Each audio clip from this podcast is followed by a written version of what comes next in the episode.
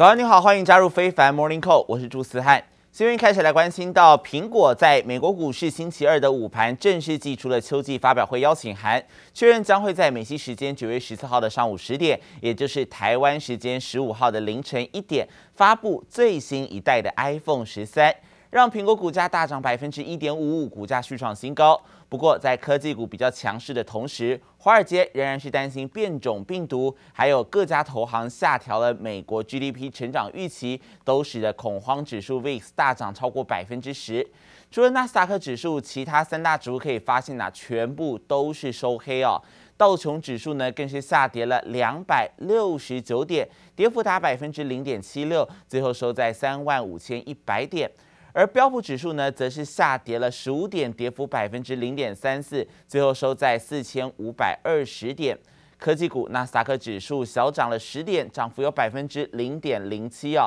最后收在一千一万五千三百七十四点。至于晶片股的部分，费城半导体指数呢，则是下跌了十一点，跌幅百分之零点三三，最后收在三千四百一十九点。其中台积电 ADR 则是小涨了百分之零点五九。That jobs report was not anywhere near close to expectations. And I think the market's taking a couple of days to understand its effect, both on the reopening trade. Tech is still pretty strong today, so it's holding us up. But the names that are more cyclical, like in the Dow, definitely getting hit a little bit more. Uh, and I would expect to see that over the next couple of days as well.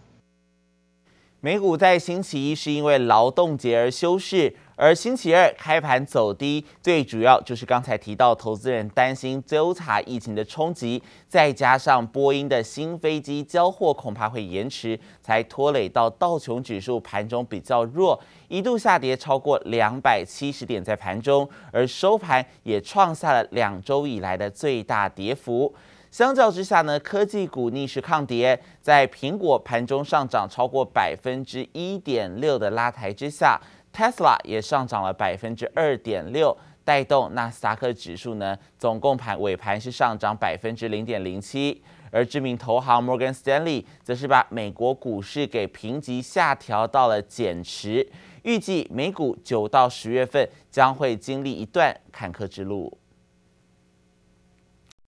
美国星期一是否劳动节，不过许多美国劳工赖以为生的失业补助金却在这一天开始停止发放，影响大约有七百五十万人，甚至有民众是哭诉找不到工作，压力非常大。而美国总统拜登是在劳动节这一天依旧排了行程，回到家乡德拉瓦州的工会送上餐点温暖。美国总统拜登亲手将餐点送到工会领袖手上，还给了一个大拥抱，展现好交情。美国周一劳动节这天对拜登来说却是极其忙碌，他延续自己过去四十五年的传统，亲自造访家乡德拉瓦州的工会，带来亲切的问候。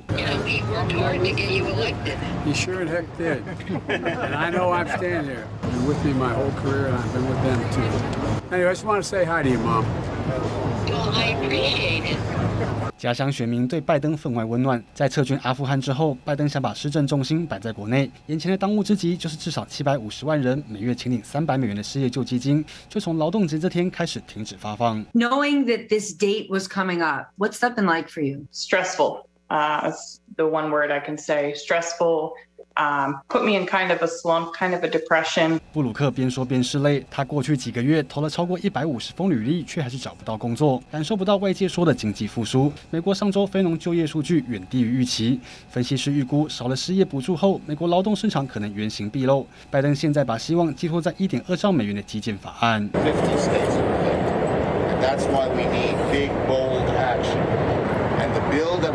Bills we have before us in congress are one two punch 美国遭遇林火、飓风等极端气候冲击，正好帮拜登基建案推了一把。已经通过参与的基建案，众议院议长佩洛西喊出，放完暑假后，在九月二十七号前完成表决。如果顺利通过，送交拜登签署，渴望为美国经济增添新动能。记者李布里执行综合报道。而在产业焦点，还有我们最开始提到的，苹果现在发出了邀请函呢，是要在台湾时间九月十五号的凌晨一点来举办秋季发表会。当然，大家所瞩目的都是 iPhone 新机。而一如既往，秋季发表会的这个邀请函上并没有透露太多讯息，只简短的写着加州串流媒体。依照外媒爆料，果迷可以期待苹果最新推出的一系列新品，包括像是 iPhone 十三、Apple Watch S7，还有 AirPods 三代。而另外呢，果迷还有希望可以看到苹果来推出新款的 iPad Mini 6，还有 iPad 九代，甚至是受到瞩目的全新十四寸、十六寸的一个 MacBook Pro 笔电。这也让苹果股价在星期二是上涨了百分之一点五五，收盘价再度创下历史新高纪录。今年以来呢，其实苹果已经上涨了超过百分之二十一。美国福特汽车最新宣布聘请到前苹果电动车计划的负责人费尔德来进公司，等于是挖角到了苹果电动车高层，让福特电动车的战队编制握了一张好牌。This is a key hire and a big win for Jim Farley as he builds out the team that will not only be further developing electric vehicles, but also autonomous vehicles in the future. So, again, Doug Field, who is uh, leaving Apple, longtime executive uh, at Apple as they were developing uh, automobile uh, plans for the future that have never been fully divulged, as well as working in the past at Tesla, is now part of Ford. I would say if you looked in the auto industry and you said, Give me five or six people who are definitely key players. Doug Field is one of them.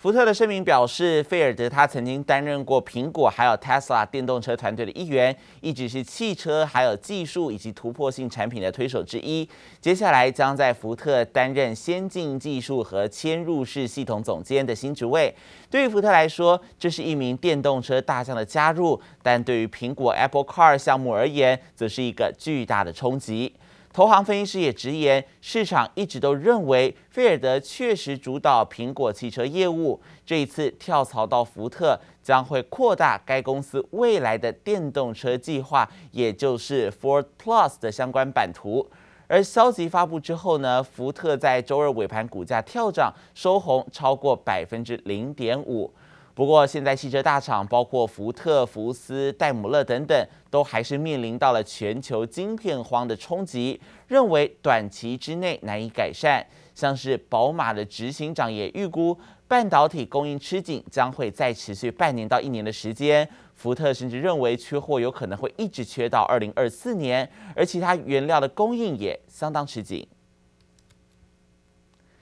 各大车厂在加紧研发电动车，以跟上了这一股热潮的同时，日本丰田汽车在七号宣布，计划要在二零三零年之前投资一点五兆日元，相当于大概一百三十六亿美元啊，要研发电动车和混合动力车使用的电池技术，寻求在汽车技术的关键领域取得领先的地位。而南韩现代汽车则是表示，到了二零二八年时，所有的商务车款都会有氢燃料电池版。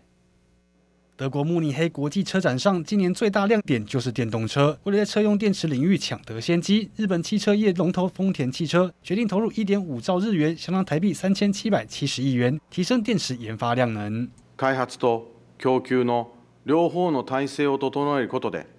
私たちは BV を含む 电动车の普及を进めてまいります。丰田积极发展车用电池，目标将电池成本降低百分之三十以上。预估今年投资一千六百亿日元，约合台币四百亿元，投资规模是去年的两倍。尽管在说明会上，丰田高层没有说明新电池工厂的细节，但计划将以中国以及美国地区为主。 I mean, Europe alone is going to need about a 30-fold increase in capacity to achieve the 2025 targets that are there. The US won't be far behind that, um, and you know probably doubling that again to the end of the decade. So to achieve that, and to your point, where are they going to come from? They're not going to be able to rely on the current largely dominated Asia supply chains, where about 90% of the EV batteries come from today. They're going to need to transition to local supply chains. 看好车用电池需求暴增，各大车厂无不摩拳擦掌。在当前主流锂电池外，另 辟蹊径，包括丰田、福斯、BMW 都押注发展固态电池，充电速度快且不易着火，但制造成本较高。南韩现代汽车则押宝氢燃料电池。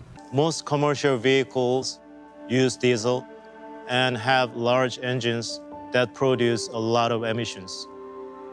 To address this issue, Hyundai Motor Group has envisioned a trailer drone using hydrogen as an energy source. 现代汽车计划在二零二八年以前推出氢燃料电池车款的卡车、公车与箱型车等商用车，但目前加氢站等基础设施仍不普及，车用电池成为兵家必争之地，大厂积极投资，希望抢下主导权。接不亚企划综合报道。英国首相强生在昨天宣布了一项修改社会照顾制度的计划，预计将会提高两千五百万名劳工的国家保险税率大约一点二五个百分点，而股利所得税率也拉高了一点二五个百分点，目标是一年要增加一百二十亿英镑的税收，要用来补贴医疗还有社会照顾体系。但这一项措施呢，似乎是不受到自家人力挺。许多保守党，也就是执政党的议员，他们担心此举可能会伤害到年轻人，还有低所得劳工，将对经济造成更大的压力。而且这也违背了强生他在竞选执政党党魁时的相关承诺，并且还会伤害到保守党他们一贯主张的低税立场。而这个强生的增税举动呢，也触怒了许多国会议员，导致英镑在盘中汇价应声重贬百分之零点五。而在澳洲的央行以来关心到，星期二宣布维持基准利率不变，并且确定呢将开始缩减购债计划，看好疫苗接种是有助于缓解防疫封锁措施，进而带动疫情的整个经济，疫情后的经济迅速反弹。而澳洲的疫情虽然现在看起来还没有完全解除，但是央行坚持缩减购债，鉴于经济确实受到这个封城影响恶化，央行呢才决定说好，那我们也来延后这个量化宽松退场的时辰哦，重新评估 QE 方案的日期，从十一月推迟到明年的二月。而此举也被视为是偏向鸽派的让步之举。而此外呢，澳洲央行也重申了。不太可能在二零二四年以前调升利率，并且希望到了二零二四年，澳洲的薪资已经增长，而且通膨也回升到理想的水准了。而除了英国，还有澳洲，我们也关心到中国的部分。中国海关总署在昨天公布了八月出口金额是两千九百四十三点二亿美元，逼近三千亿美元大关，创下历史单月的最高纪录。进口额两千三百五十九亿美元，年增幅也有百分之三十三点一，贸易顺差扩大到五百八十三点四亿美元。不止出口啊，进口也大大超过预期。尤其执行美中第一阶段经贸协议，扩大对于美国的采购，也带动八月美中贸易金额增长了百分之二十五点八。香港新的水上乐园即将开幕，有机会迎来中国游客。香港宣布从九月十五号起启动来港易计划，每天开放最多两千位中国和澳门民众入境香港免隔离，替九月经济带来新活水。大家原本都以为八月中国进出口表现不佳，殊不知居然意外亮眼。Although a lot of short-term news flow will be dominated by COVID, which frankly is something that none of us can predict. in the, the, the medium term, we're seeing a, a, good, robust economic recovery. And I think that this trade data just underscores what's happening in, in China and more broadly on that front. 以美元计价来算，中国八月进出口总值达五千三百零三亿美元，其中进口年增百分之三十三点一，出口年增百分之二十五点六，贸易顺差来到五百八十三点四亿美元，年增百分之二点二，各项数据表现都优于市场预期。Our view on China is more that we uh, are again taking a longer term view there. So I think, as you rightly mentioned, we have COVID disruptions, uh, you have many other things that, that are impacting. We tend to like structurally growing themes like, um, you know, premium consumption or the green economy, um, because these have far longer runways. 中国整体经济表现不俗，但弥漫着一股不确定隐忧。中国政府近期对多项产业加强监管，包括补教业、电玩游戏业，还有演艺圈都被盯上，被怀疑是不是在操作所谓的“国进民退”新政策。中国副总理刘鹤透过视讯方式出席中国国际数字经济博览会，特地喊话安抚民营企业。刘鹤强调，必须大力支持民营经济发展。民营经济为我国贡献了百分之五十以上的税收，百分之六十以上的 GDP，百分之七十以上的技术创新。支持民营经济发展的方针政策没有变，现在没有改变，将来也不会改变。刘鹤列举多项数据，指出民营企业对中国经济贡献很大，强调支持民营经济发展。这个政策不会改变，试图替企业和外资送上定心丸。记者王新文、林巧清综合报道。中国近期确实在多个领域加强监管，一度引起市场震荡。但从全球的主权财富基金布局来看，二零二一年以对中国的投资热情来看呢，是依旧不减。尤其十月，中国将被纳入富时世界国债指数，有望使其可以吸引到一千三百亿美元的资金流入。而另外，国际指数公司 MSCI 也不断上调 A 股在新兴市场指数的占比，都让主权基金在内的国际投资者认为应该要提高中国的投资布局。而虽然近两个月中国官方对于许多的行业推出一系列措施，但是主权基金显然是已经习惯了中国的政治风险，并且持续投资中国房地产，特别是商办大楼、还有物流以及租赁住房等等，带动二零二一年以来投资中国的主权基金，真的可以说数量上是不断来增加哦。而也来关心到虚拟货币的相关消息，比特币市场稍来捷报。萨尔瓦多从昨天开始呢，承认比特币作为法定货币之一，在各国当中首开先例，也推升了比特币的价格，一度站上五点二万美元的大关，创下将近四个月来新高。而显卡的价格近期也跟着再度飙涨，NVIDIA 还有 AMD 都涨了快要两倍之多。通路上也指出，现在货源不足，消费者愿意花大钱买显卡。市场跟预期，随着挖矿需求回升，也将会为板卡厂下半年营运增添动能。